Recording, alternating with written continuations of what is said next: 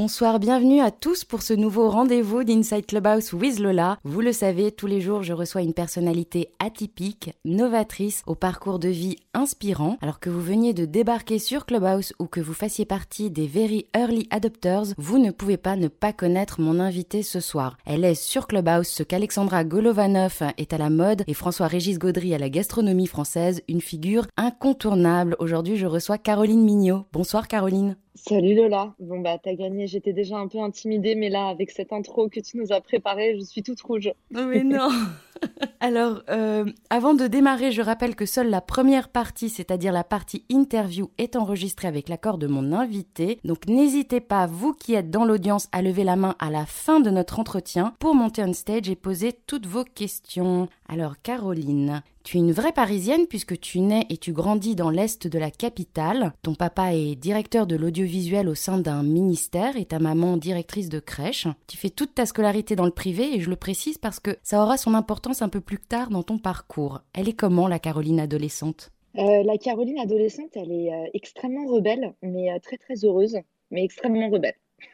et alors après le bac, tu te destines à être prof de français. Euh, le choix pourrait sembler étonnant. On pourrait imaginer qu'il y a dès le départ euh, une erreur de casting, et pourtant ce n'est pas euh, si aberrant que ça. Alors pourquoi est-ce que tu fais ce choix à ce moment-là? Et eh ben à ce moment-là, Lola, j'étais dans un lycée assez dur, un peu une, boîte à bac comme on dit, où on poussait vraiment les élèves au maximum. Et en fait, mes parents voulaient que j'enchaîne avec Sciences Po. Et pour moi, c'était hors de question, même si j'avais très envie d'être journaliste. Et du coup, je me suis dit que j'allais faire une fac de littérature et devenir prof de français, parce que j'adorais transmettre, j'adorais enseigner déjà. Je faisais beaucoup de babysitting, tu vois, déjà quand j'étais jeune. Enfin, j'avais vraiment le, goût de materner, transmettre des compétences, des savoirs, des choses et, euh, et partager. Et puis, euh, et puis aussi, tu vois, le français, la langue, c'est quelque chose qui m'a toujours plu. Donc, tu t'inscris euh, en lettres à la Sorbonne Nouvelle. On est en 2008. La France connaît depuis des mois des protestations de la part de mouvements universitaires contre la fameuse loi relative aux libertés et responsabilités des universités. Paris 3 est particulièrement engagé et puisque tu n'as pas vraiment de cours, tu crées le BDE. Ce sont les prémices de la Caroline Mignot que l'on connaît et c'est ta toute première expérience de management. Raconte-nous. Ouais, c'est marrant comme il y a des patterns parce que c'est vrai qu'à ce moment-là, en fait, toute la fac est en grève. On est au moment de la réforme de la masterisation du CAPES. Et du coup, euh, bah, les étudiants euh, internationaux, notamment, sont complètement sur le carreau, livrés euh, à eux-mêmes. Il n'y a plus cours. toutes, les, toutes les épreuves sont données d'avance. Donc, en fait, à ce moment-là, on se dit, mais qu'est-ce qu'on peut bien faire pour réambiancer le moral des troupes? Et du coup, on monte le BDE avec une bande de copains. Et puis, bah, on commence à faire bah, les week-ends d'inté, les soirées d'inté. même s'il n'y a pas trop cours, en fait, on essaye de faire vivre au maximum la vie étudiante. Et puis surtout, tu accueilles les nouveaux arrivants, c'est pas anodin.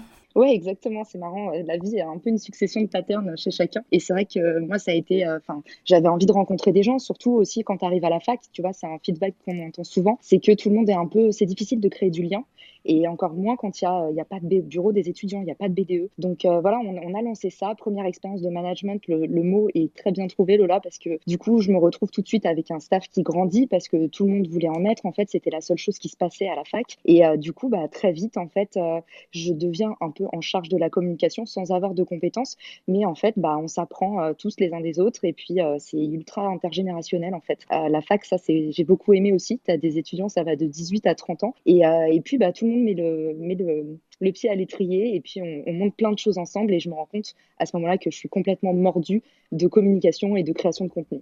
Et puis tu es assez impatiente. Après la fac, tu as envie de te plonger dans l'univers du travail, donc tu t'inscris dans une école en alternance, mais tu retournes très vite sur les bancs de l'école puisque tu entres au CELSA. Et c'est là que tu te trouves euh, un stage chez Virgin en tant que Social Media Project Manager. Et là, c'est un job de rêve. Ouais, un job de rêve parce que euh, mon tuteur est incroyable. En fait, mon tuteur était un vieux de la vieille euh, de MTV qui connaissait, qui en connaissait vraiment un rayon en musique, en vidéo. Il avait une culture incroyable. Et puis, tu vois, il était un peu en train de lever le pied parce qu'on lui disait non, mais l'écriture pour le web, vraiment écrire pour les jeunes. Euh, on lançait la page Facebook, c'était le tout début des pages Facebook, et du coup, on lui demandait un peu de faire des posts qui coulolent. Donc, si tu veux, quand je suis arrivée, il était super content de se décharger, de me transmettre tout ce qu'il savait. Il m'encourageait à fond et il me laissait une tonne de responsabilités. Et euh, du coup, bah, souvent, je partais toute seule en interview et j'interviewais bah, des stars pour l'époque, tu vois. Euh, j'avais 18 ans, je me retrouvais en face de Booba, Joe Jonas, à faire des interviews parfois en anglais qui étaient retransmises parfois à la télé. Enfin, c'était, c'était vraiment une expérience incroyable.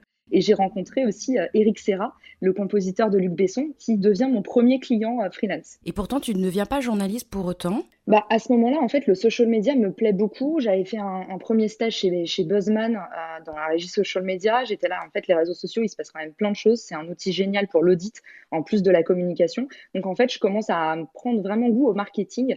Et, euh, et, également, mes amis qui sont partis en école de journalisme me disent, bah, nous, on fait pas mal de brand content.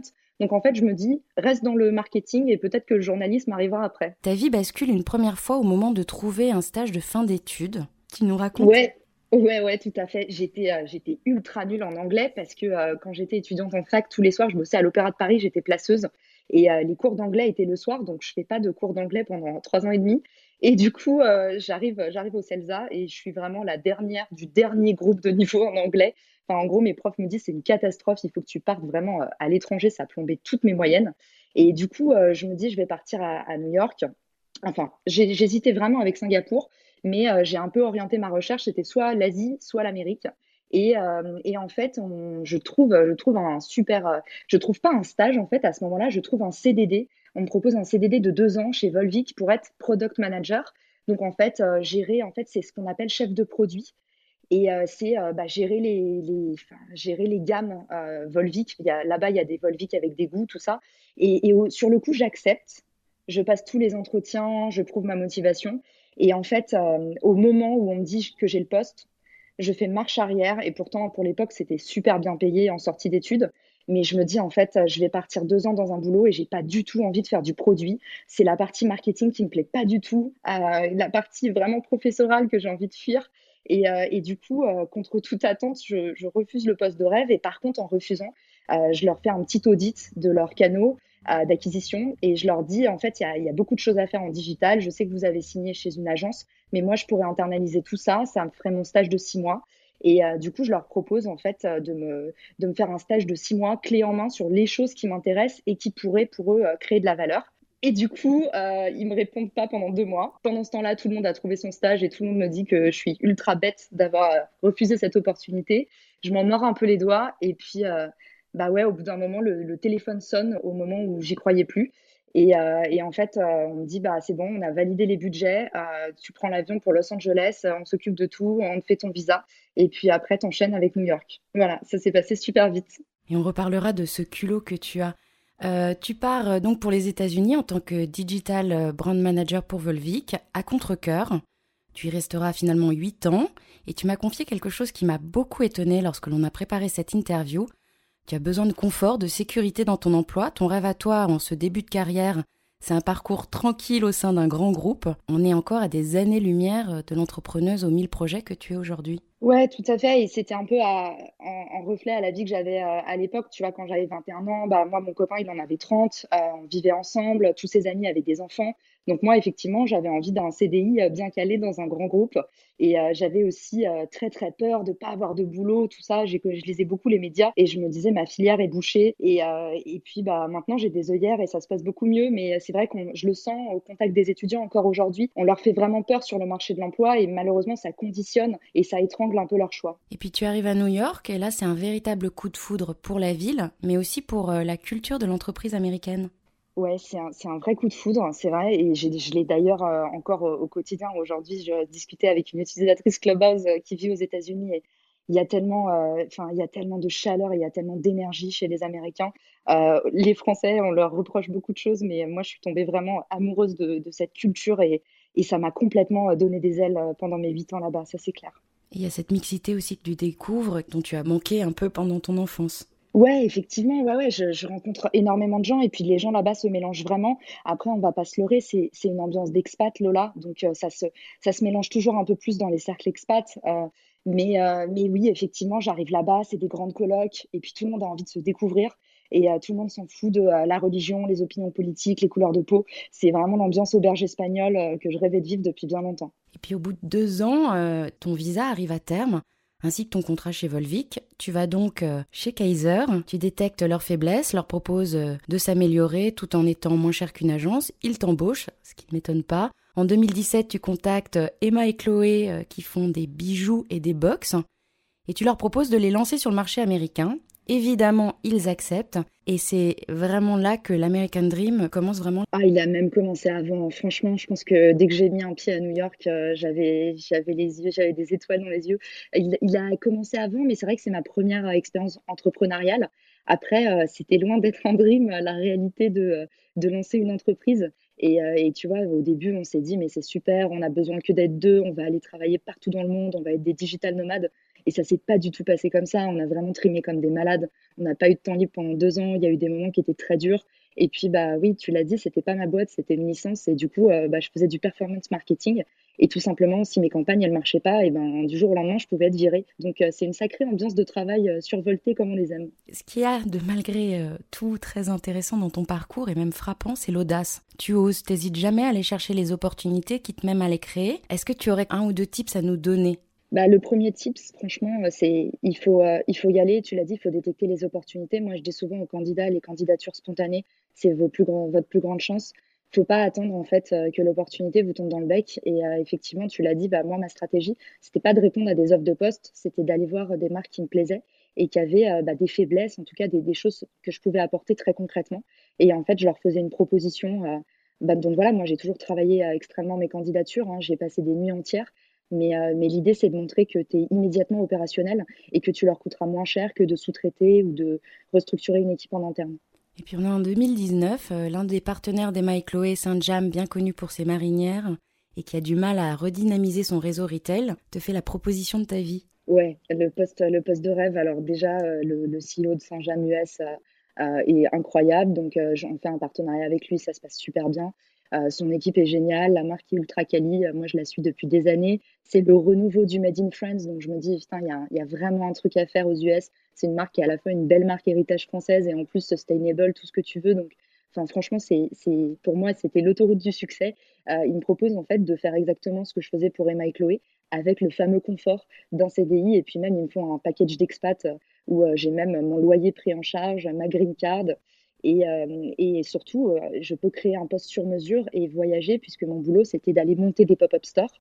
Donc, en fait, euh, bah, itérer, ce que j'adore, tu vois, trouver un lieu, monter une équipe, gérer des partenariats, et puis après, dès que ça fonctionne, laisser, tout ça à l'équipe et puis bah, redupliquer le process ailleurs et faire ça en fait partout sur le territoire US. Donc ouais, c'est un, un, bon taf pour quelqu'un qui a la bougeotte. Et puis tu signes donc une promesse d'embauche, les démarches pour un nouveau visa sont entamées. Tu quittes tes fonctions chez Emma et Chloé, tu rentres en France pour les vacances, et là, le cauchemar commence. La chute est brutale. Ouais, la chute est super brutale. Autant on va, rajouter à l'ardoise que j'avais deux très belles propositions de poste, dont une chez Merci Andy, euh, qui a le succès aux US qu'on connaît aujourd'hui. Mais du coup, Louis venait de, lancer Merci Andy aux US et chercher quelqu'un pour l'accompagner. Donc, euh, j'avais en plus des belles opportunités que j'avais déclinées pour prendre ce job. Et effectivement, euh, je me retrouve en France pendant mes démarches de visa. Et tout d'un coup, je reçois un appel et euh, c'est le CEO qui est très gêné de m'expliquer que les investisseurs ont changé d'avis parce que mon poste, en fait, conditionnait l'ouverture d'une business unit. Donc, il y avait beaucoup d'autres choses en jeu liées à mon embauche. Et, euh, et en fait, euh, il m'explique que, finalement, le poste n'ouvrira pas avant l'année d'après. Et là, je me rends compte que, sans faire exprès, je suis rentrée en France, quoi. Je me retrouve en plein mois de juillet, sans travail. Euh, et, sans possibilité de faire marche arrière puisque j'avais donné euh, des, opportunités à des copines à moi euh, qui avaient des bons profils. Je les avais branchés sur les postes que j'avais déclinés. Donc là, je suis dos au mur. J'ai aussi formé la personne qui me remplaçait chez Emma et Chloé. Enfin, si tu veux, il n'y a pas d'échappatoire. Là, je me dis, en fait, je suis rentrée en France. Et, et ouais, c'est ouais, c'est un peu la traversée du désert parce qu'on est au mois de juillet, j'envoie des candidatures, personne ne me répond. Il faut expliquer aux gens, à tous mes amis de New York, en fait, mon entourage depuis 8 ans, que je reviendrai pas et à, mes amis en France que finalement bah, je reste pour de bon. Donc super brutal, ouais. Puis huit ans de ta vie dans tes cartons de déménagement, tu te fais balader euh, par quelques boîtes qui te font travailler gratuitement et te font miroiter des promesses d'embauche. Alors sans rentrer dans les détails, c'est une situation que beaucoup d'entre nous avons connue. Euh, qu'est-ce que tu retires de ces expériences désagréables et comment les éviter ou comment du moins les repérer? Ouais, bah c'est, effectivement, c'est ce que je t'avais dit, Lola. En fait, c'est vraiment monnaie courante dans nos métiers et euh, c'est un petit peu pareil chez les agences. En fait, tu as souvent des, appels d'offres et, et puis bah, on, part un peu avec tes idées. Effectivement, on m'a, baladé dans un poste sur 11 entretiens pour être CEO US d'une boîte de bijoux qui euh, qui, euh, qui s'implantait là-bas.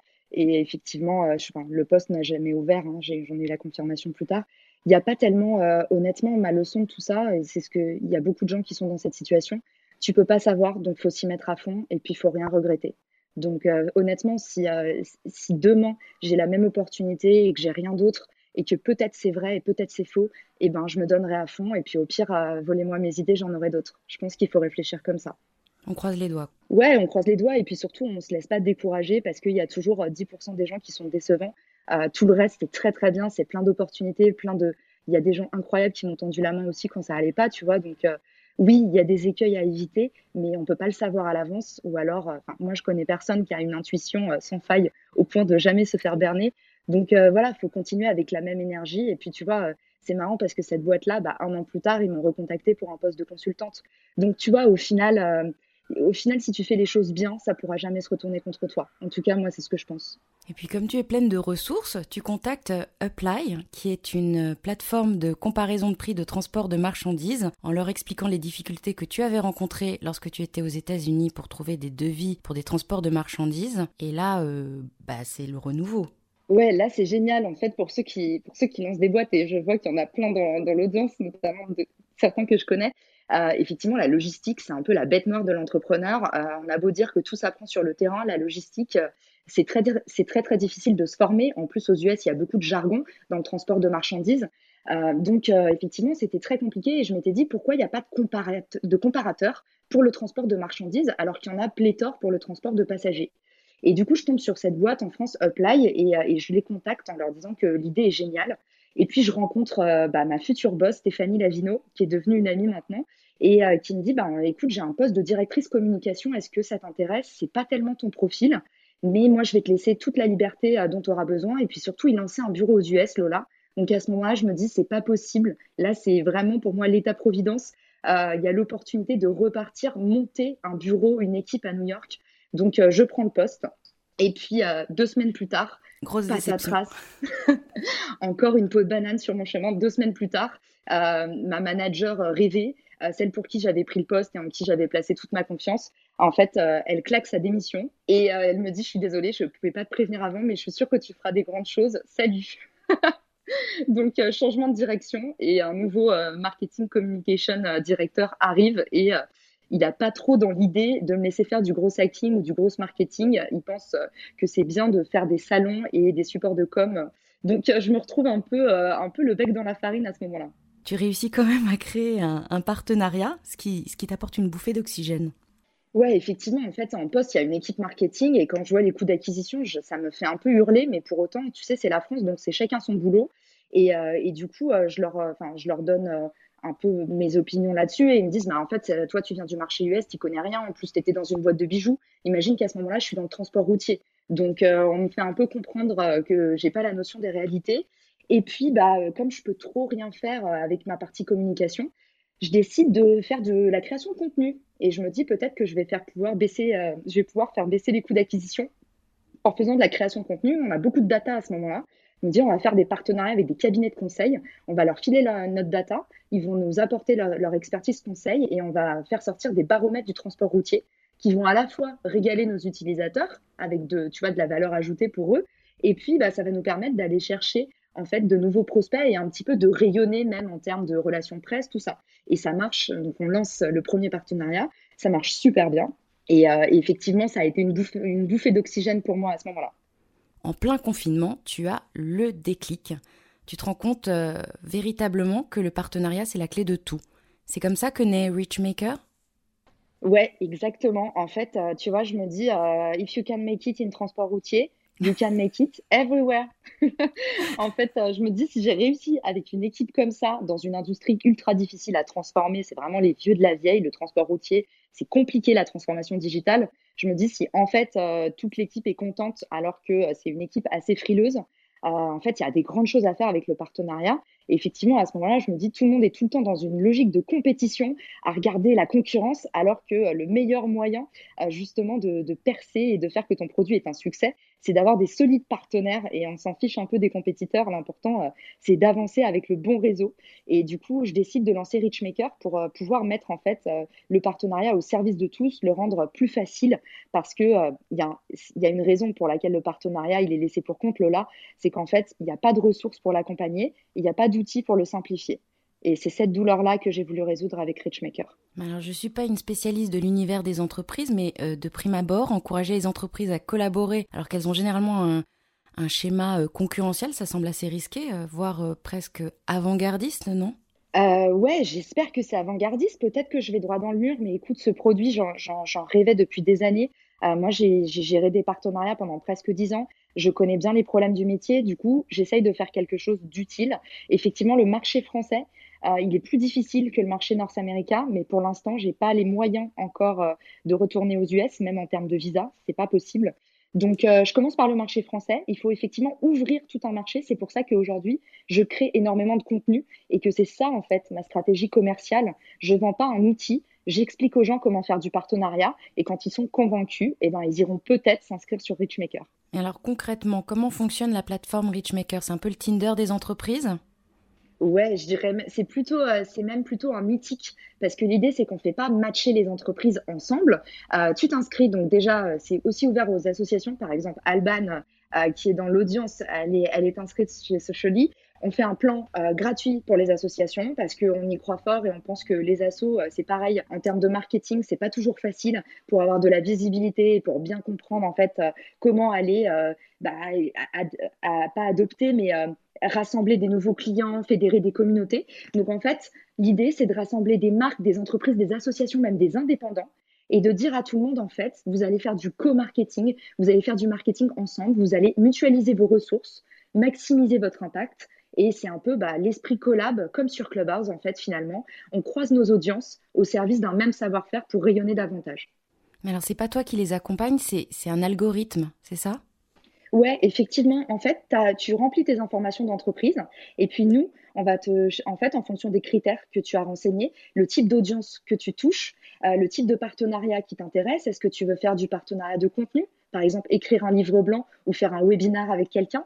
Est-ce que tu veux faire un jeu concours? Sur les réseaux sociaux Est-ce que tu veux faire un partenariat commercial où en fait chaque site euh, fait la promotion de l'autre et tu touches une commission? Je ne vais pas vous ennuyer parce que c'est des termes marketing, mais voilà, tu mets aussi ton type de partenariat. Et puis tu as des marques qui diffusent des offres. Par exemple, on a Mariono là en ce moment pour la fête des pères qui cherche en fait un partenaire qui vient de matcher avec Nikon. Donc Nikon va, proposer en fait de la dotation produit aux abonnés de Mariono et en échange, tu as une base de données de 2 millions d'utilisateurs euh, chez Mariono qui va euh, promouvoir l'offre Nikon. Ça fonctionne un petit peu comme ça. C'est comme un site de petites annonces croisé à un site de rencontre. Et puis le but aussi de Richmaker, c'est de c'est de faire des entreprises leurs propres euh, influenceurs. En fait, tu essayes de réinventer le jeu. Je suis bluffée, Lola, parce que euh, je, tu n'es pas du marketing, mais tu as quand même très très bien compris le produit. effectivement, moi je trouve ça aberrant que les influenceurs aujourd'hui, et on les connaît tous, Jérémy particulièrement dans, dans l'audience, euh, les influenceurs, ils savent très bien se marketer. Ils ont compris comment valoriser leur audience. Et quand tu es aux États-Unis, c'est encore plus prégnant à partir de 1000 followers, tu reçois euh, de la part d'un influenceur un media kit qui dit OK, si tu veux un post, une story, c'est temps. Voilà mon taux, d'engagement moyen. Voilà mon audience, comment elle se répartit. Et en fait, les marques ne sont toujours pas capables à l'heure actuelle de faire ça. Et ce qui est dommage, c'est que les marques aujourd'hui sont des marques médias, ont des énormes communautés. Elles ne savent pas les valoriser.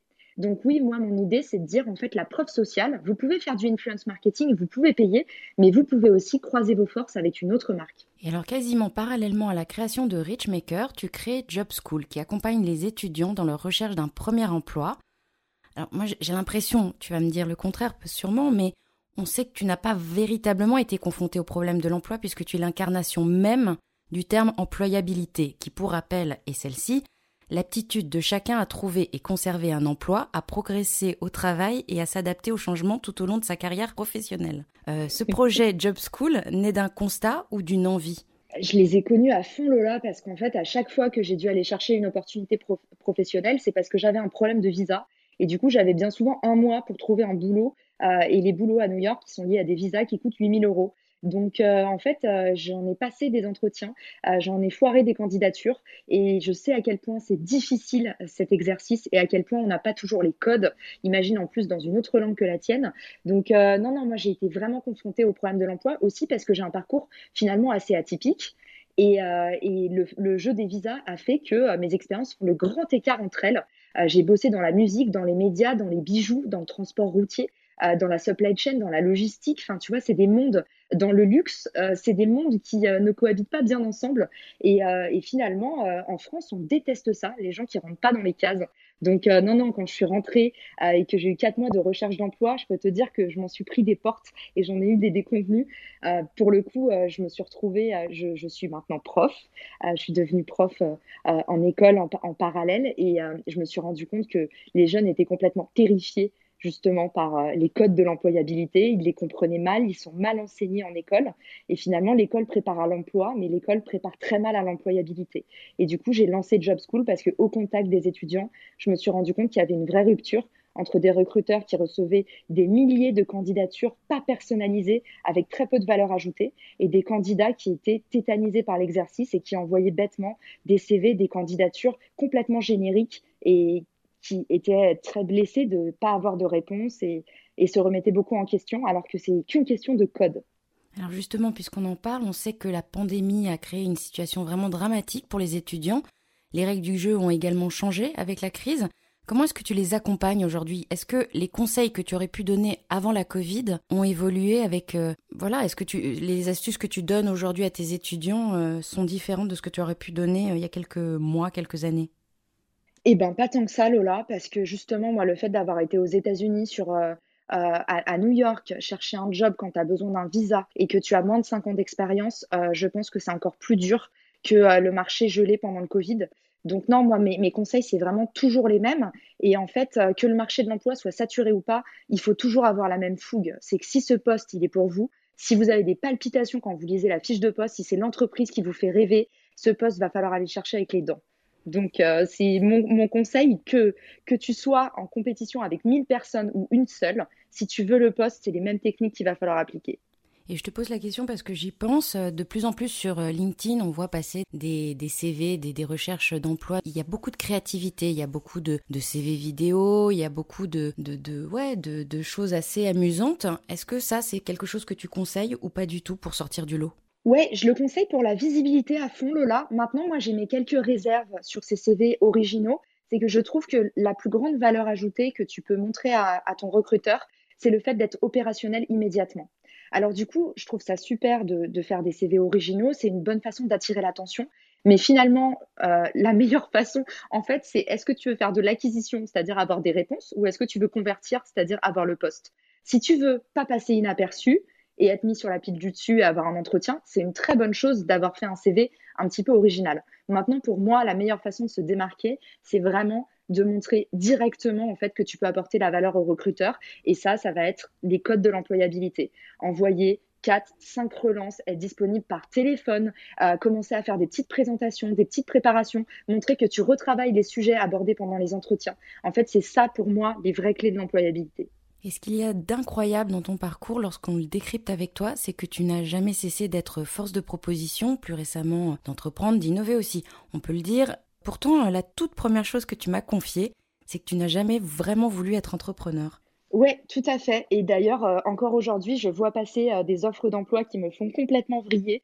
Et, euh, effectivement, moi, la, liberté de l'entrepreneur, je, je, je, la sens pas trop parce que j'ai, je pense, j'ai eu la chance d'avoir toujours des patrons qui m'ont laissé beaucoup de liberté. Et euh, alors, honnêtement, j'ai eu des expériences vraiment pourries dans des ambiances de merde. Hein. Je te te dis pas le contraire. Mais en tout cas, euh, tu vois, là, en tant qu'entrepreneur, je me sens pas réalisée juste parce que j'ai monté ma boîte. Euh, moi, je reste avant tout une marketeuse. Je suis mordue de mon métier. J'adore ce que je fais. Et du coup, finalement, entre être entrepreneur et, et être marketeuse pour une boîte que j'adore, je vois pas tellement la différence.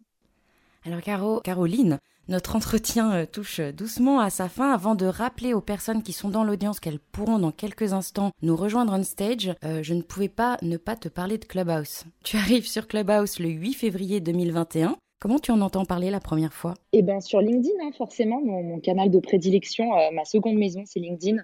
Et en fait, je vois passer un poste et c'est complètement par curiosité. D'ailleurs, la personne qui m'a nominée, je ne le connais pas du tout. C'est un contact LinkedIn euh, et, c'est un influenceur TikTok, donc j'adore. Petit clin d'œil à Vanessa. En tout cas, euh, en tout cas, j'arrive sur Clubhouse complètement par hasard. Et la première fois que j'arrive, il y a Camille qui est là au deuxième rang. Je déclenche euh, une room et, et, Camille arrive dans la room et me dit mais c'est pas du tout comme ça qu'il faut faire. Oh là là.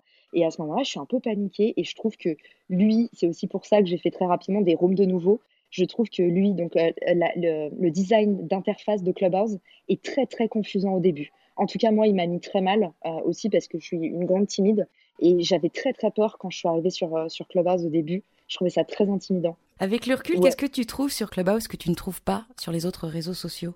Franchement, le, ça, ça, peut paraître un peu démago, mais ça, enfin, il y a des gens qui sont là dans l'audience et que j'ai rencontrés maintenant maintes et maintes fois pour le coup, euh, les rencontres, j'ai fait des rencontres incroyables. Moi, le, problème, le premier problème que j'ai eu, à la fois en tant qu'entrepreneur et en rentrant en France, c'est que j'avais pas de réseau. En fait, je connaissais même pratiquement personne qui avait mon métier. Donc, euh, j'ai rencontré des gens en faisant des webinars LinkedIn. Enfin, tu vois, c'est pour te dire. Euh, maintenant, c'est ma team aujourd'hui. Mais, mais voilà, le, réseau professionnel et puis le réseau personnel, c'est-à-dire des gens qui sont pas dans ton corps de métier, mais qui finalement sont des entrepreneurs. Alors, des entrepreneurs qui sont indépendants, qui sont artistes, qui sont journalistes. Mais, euh, mais en tout cas, j'ai fait des rencontres incroyables sur le réseau. Et la deuxième chose, c'est que ça m'a vraiment formée euh, à la prise de parole en public. Et ça, tu vois, dans l'entrepreneuriat, c'est quelque chose qui m'a aussi tétanisé au début. J'ai toujours eu des boulots de geek où j'étais derrière l'ordinateur. Et en fait, pour la première fois avec l'entrepreneuriat, tu es obligé d'avoir les codes euh, de la représentation. Es obligé de, tu dois pitcher ton projet. tu es tout le temps en fait en surreprésentation, en hyper sociabilisation. Il faut faire du networking, tout ça. Et je trouve que c'est un exercice difficile et Clubhouse m'a beaucoup aidé. Et très vite, tu organises des rooms à destination des entrepreneurs. Tu te rends rapidement compte du potentiel de ces rooms sur Clubhouse Peut-être moins maintenant, mais au début, il y avait que des CEO de quelque chose. Ouais, c'était vraiment, hum, c'est vraiment des rooms marketing, Lola. Pour le coup, en entrepreneuriat, justement, euh, je suis beaucoup plus en, apprentissage, en, tout cas en entrepreneuriat SaaS. Mais, euh, mais les rooms de grosse marketing, euh, comme je t'ai dit, moi, je suis mordue de mon métier. Je rencontre Fabien Ferreira, qui est tout aussi mordu que moi de marketing. Et en fait, on est tous les deux très complémentaires. Déjà en termes de soft skills, on a, enfin, on a une, adhésion incroyable immédiatement. On échangeait super bien ensemble. Et puis en plus, complémentaire en termes de métier.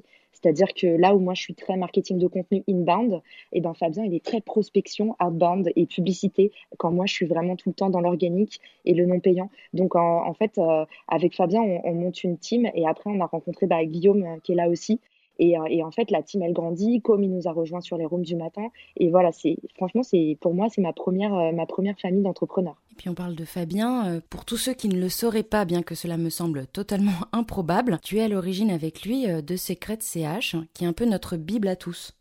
Eh bien, c'est gentil, Lola, merci. Je suis à l'origine avec lui, avec Maxime, avec Camille, avec Vanessa maintenant, avec une dizaine de contributeurs qui ont rejoint le projet.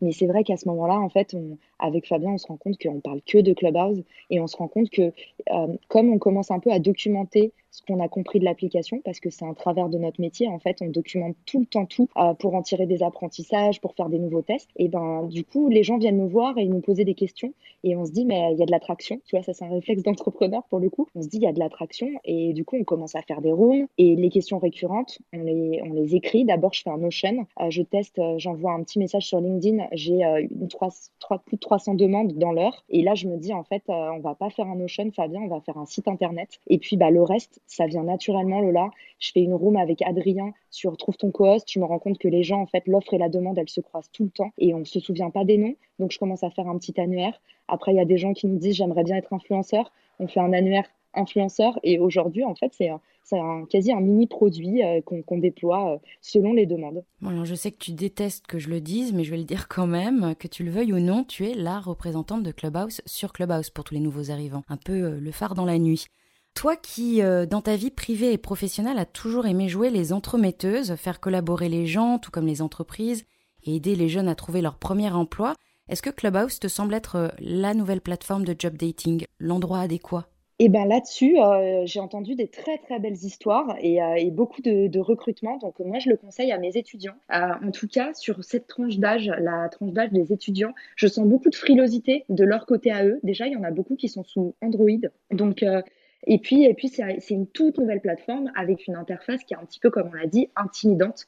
Donc moi, j'attends de voir ce que ça va donner. En tout cas, du côté des étudiants, je suis pas sûre. Maintenant, pour les recrutements euh, tech et un petit peu plus euh, sur des postes plus advanced, je pense qu'il y a des il y a une vraie richesse sur la partie networking et on le sait, le networking en recrutement, c'est le nerf de la guerre. Mais voilà, sur la partie matchmaking, tu vois, sur les étudiants, je sens vraiment qu'il y a beaucoup de frilosité de leur côté. Et toi qui murmures à l'oreille des entreprises, on en voit quand même assez peu encore sur Clubhouse. Est-ce que tu, tu, leur conseilles de s'inscrire? Est-ce que le réseau pourrait être un véritable levier de communication? Une façon de récupérer de l'insight, de véhiculer des valeurs par exemple? Moi, j'encourage, ouais, j'encourage toujours mes marques à, chercher en fait des nouvelles opportunités de, de renforcer leur offre. Du coup, s'il y a des opportunités sur Clubhouse, je leur conseille à fond. Maintenant, je pense qu'il faut toujours apporter de la valeur. Donc en fait, si c'est pour être présent sur Clubhouse en faisant le même format que tu fais sur LinkedIn ou sur Instagram Live, en fait, pour moi, ça a peu d'intérêt. Je trouve que c'est intéressant euh, ce que faisait euh, le, représentant de la Vigna, par exemple, qui a testé en fait des dégustations, euh, proposé euh, comme ça à un maître sommelier de, de venir accompagner une dégustation où en fait, tu que, t'as pas la distraction de l'image, euh, tu vois, si, Clubhouse te permet de renforcer l'expérience client ou d'aller récolter en fait des feedbacks, euh, tu vois, un, ami à nous, euh, Luca Nanini, il lance sa boîte de cosmétiques. C'est un super outil d'audit aussi Clubhouse pour vraiment échanger en direct avec les gens au lieu de faire des questionnaires, au lieu de faire des sondages. Et pour toutes ces raisons-là, c'est intéressant Clubhouse. Maintenant, j'encourage pas toutes les marques à venir créer un club sur Clubhouse parce que il faut vraiment pour moi avoir un, vrai intérêt que ce soit de l'audit ou de la communication à, s'installer sur Clubhouse et surtout que ce soit sur le long terme. Si c'est pour faire un coup d'épée dans l'eau, ça vaut jamais le coup pour moi. Lucas qui sera avec moi mardi. Et puis il y a un autre Il y a un phénomène assez incroyable qui se passe sur Clubhouse, euh, grâce, je suppose, au pouvoir de la voix. Très rapidement, les liens se tissent, on se confie facilement sur des choses assez intimes que dans la vraie vie, on n'aurait jamais confié lors d'un dîner, par exemple, où on rencontre des personnes pour la première fois. Euh, à ton avis, l'utilisation de Clubhouse, elle doit être strictement professionnelle?